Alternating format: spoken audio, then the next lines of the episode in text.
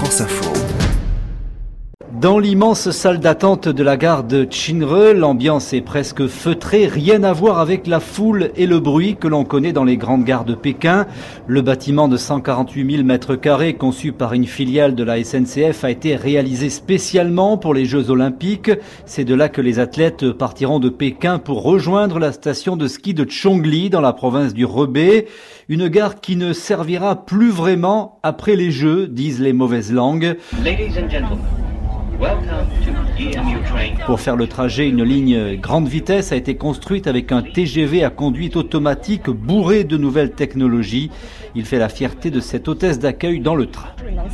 Le train est contrôlé par l'intelligence artificielle. Il y a notamment 2700 capteurs à bord pour tout mesurer, des vibrations jusqu'aux lumières. Par ailleurs, ce train a une technologie de pointe qui résiste aux températures très basses, jusqu'à moins 40 degrés. Dans la petite station de Chongli, on a poussé les montagnes pour construire un tremplin géant pour le saut à ski. Des milliers de paysans ont dû quitter leur maison.